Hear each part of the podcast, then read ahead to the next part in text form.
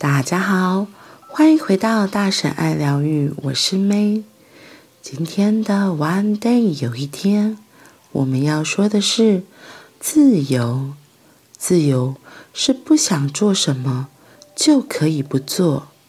渴望自由的力量有多大？恐惧奴役的痛苦有多深？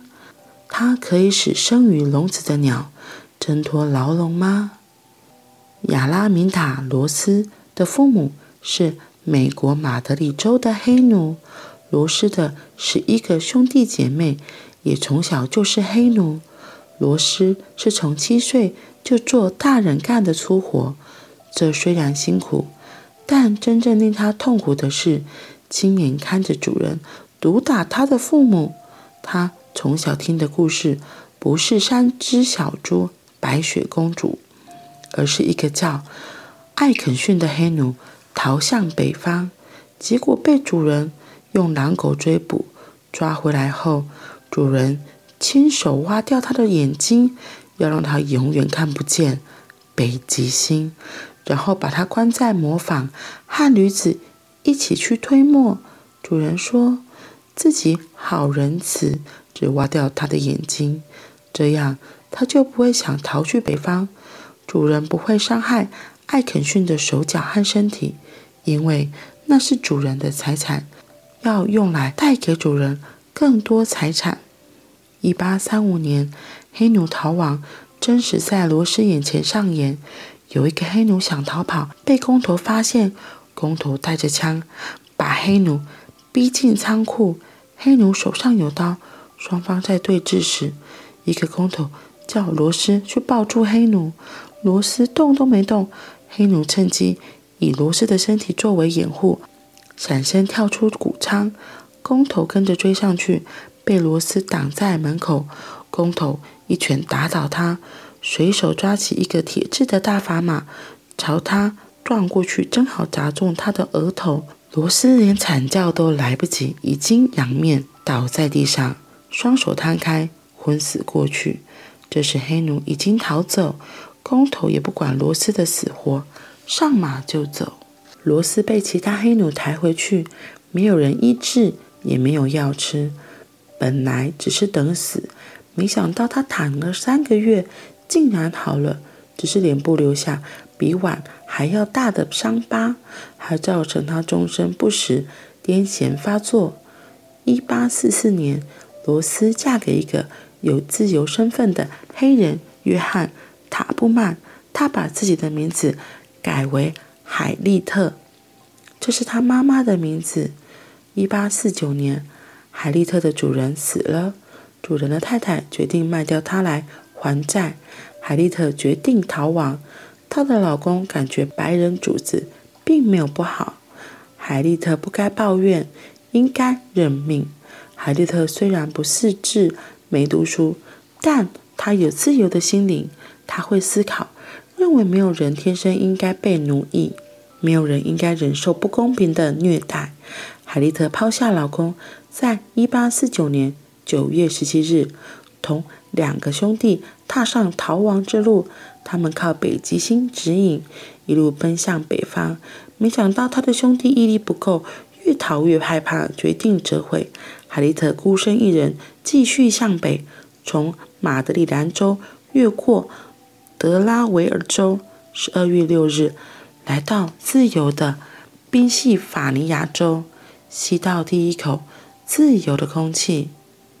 一踏上宾州的土地，我做的第一件事就是走到河边，看看自己在河水中的倒影。一切都不同了，一切都变得很美。透过树林照射到地面的阳光，把一切染成金黄。就像来到天堂，心情和做奴隶时不一样了。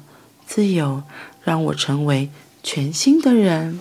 自由之后的海利特为人做饭、洗衣、打理房子，虽然赚钱辛苦，但付出的劳力都能得到报酬。自由的感觉让所有的辛苦都值得。他省吃俭用，把存下来的钱捐给地下铁道，帮助其他黑奴。奔向自由。地下铁道是南北战争前最重要的废奴运动和救援活动是由基督教贵格会主导，有一千三百五十个组织参加，志工人数达到二十五万人。他们帮助南方各州的黑奴逃到北方加拿大，获得自由身份。海利特不只出钱，更要出力。他加入地下铁道，成为列车长。他的传奇人生开始奔，他的传奇人生开始，他的传奇人生开始奔驰。作为列车长，他安排逃亡路线和时刻表，应变计划。都十分周密，而且他带出来的黑奴不是只有壮丁，连老人和小孩他都有办法。他先后九次回到原来的住处，把年迈的父母、嫂子、侄子和亲戚邻居带出来。他带出三百多个黑奴，一次也没有失败。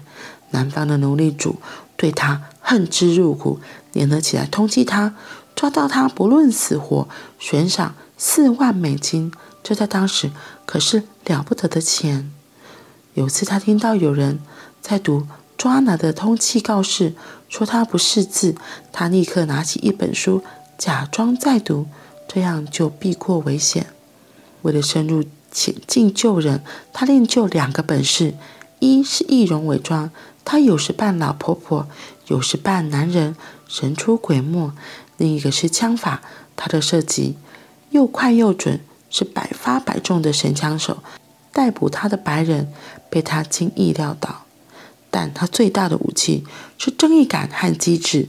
他冒险不是为了自己，是为了对抗不正义的制度。他把暗号和讯息都编成歌，用歌唱来传递，白人根本搞不清楚。南北战争期间，他招募一群以前的黑奴。组成侦探搜索军，加上他曾经是地下铁道的列车长，长期在两边进进出出，所以对地形和小路了若指掌，为北军立下许多战功。他还是杰出的护士，用的自制草药救了无数北军。南北战争结束后，黑奴得到解放，海利特搬到纽约，靠卖菜为生。他自己赚钱不易，还开了一个收容所，帮助刚得到自由却十分穷困的黑奴。不止收容、照顾衣食，还为孩子出钱，让他们受教育。美国妇女争取投票权的活动，她也是重要的成员。海利特的一生都在为自由而战。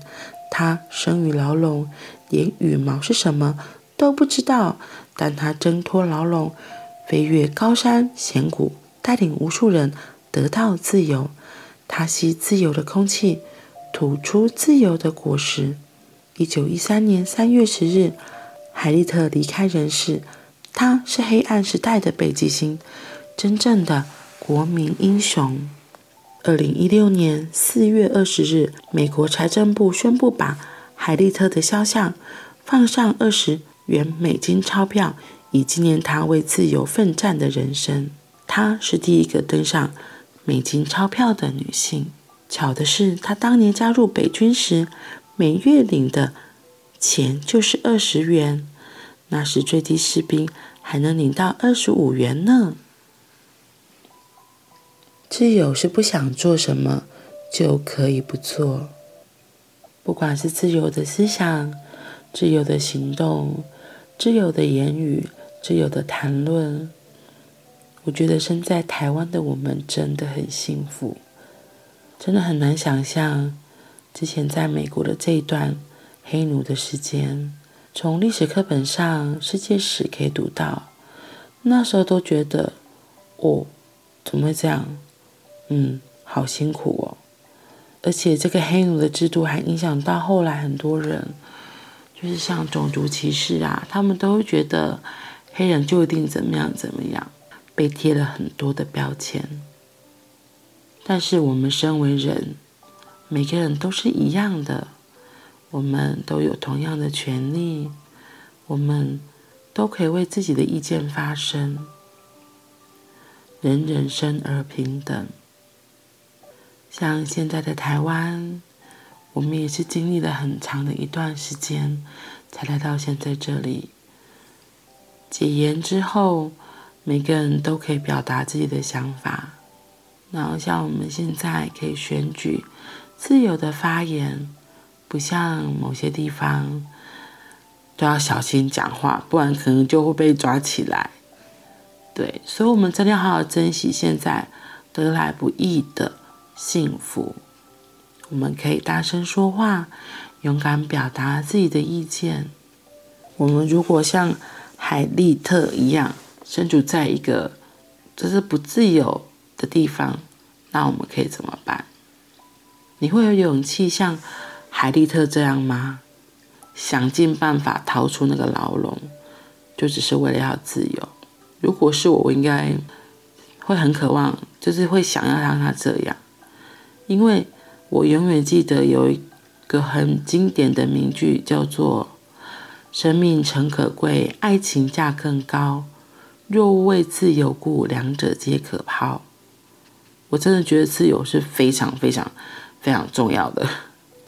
你看哦，像有些狗狗啊，它是被养没错。它就是被关在家里，它哪里也去不了。可是其实狗狗们应该都是向往自由，他们不想被关在笼子里。所以要像，就像那些被关在笼子里的金丝雀、小鸟、鹦鹉一样，你觉得它会想要留在这里，还是想要飞出去？因为外面的世界好大、好宽广哎。可是如果只是被主人圈养着，关在牢笼里，要是我可能会想想办法尽力逃脱吧。特别是如果你尝过自由的滋味，嗯，更会觉得哦，我才不想被关住诶。像有些人结婚之后，可能就会觉得妈妈有妈妈的角色，或是爸爸有爸爸的角色，所以可能会被受限。那就看你怎么调试。的确，养小孩有养小孩的权利义务，可是你偶尔还是可以给自己一个喘息的时间，稍微放松的时间，做自己想做的事情，这样子也会充饱电，回来对小孩会更有力气，也会更愿意，对吧？